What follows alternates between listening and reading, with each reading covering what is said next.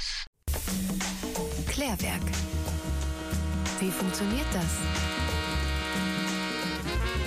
Die Aufklärung. In der Diskussion um die Zulässigkeit von Abtreibungen fällt immer mal wieder der Begriff des Post-Abortion-Syndroms. Meistens wird der von Menschen benutzt, die gegen Abtreibungen sind. Bei dem Post-Abortion-Syndrom handelt es sich, so die AbtreibungsgegnerInnen, um eine seelische Folgeerkrankung nach einem Schwangerschaftsabbruch.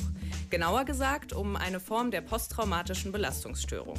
Dabei argumentieren AbtreibungsgegnerInnen, wie beispielsweise die Ärzte für das Leben, mit Studien, die zeigen sollen, dass jede zweite Person nach einer Abtreibung psychisch erkrankt. Oder dass über 90 Prozent der Menschen, die eine Schwangerschaft abbrechen, nach dem Abbruch an starken Schuldgefühlen leiden.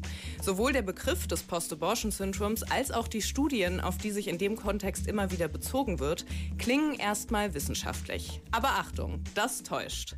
Das Post-Abortion-Syndrom ist nämlich kein medizinisch anerkannter Begriff. Und auch die Studien, auf die dabei referiert wird, geben bei genauerem Hinsehen wenig Infos über die Folgen von Abtreibung.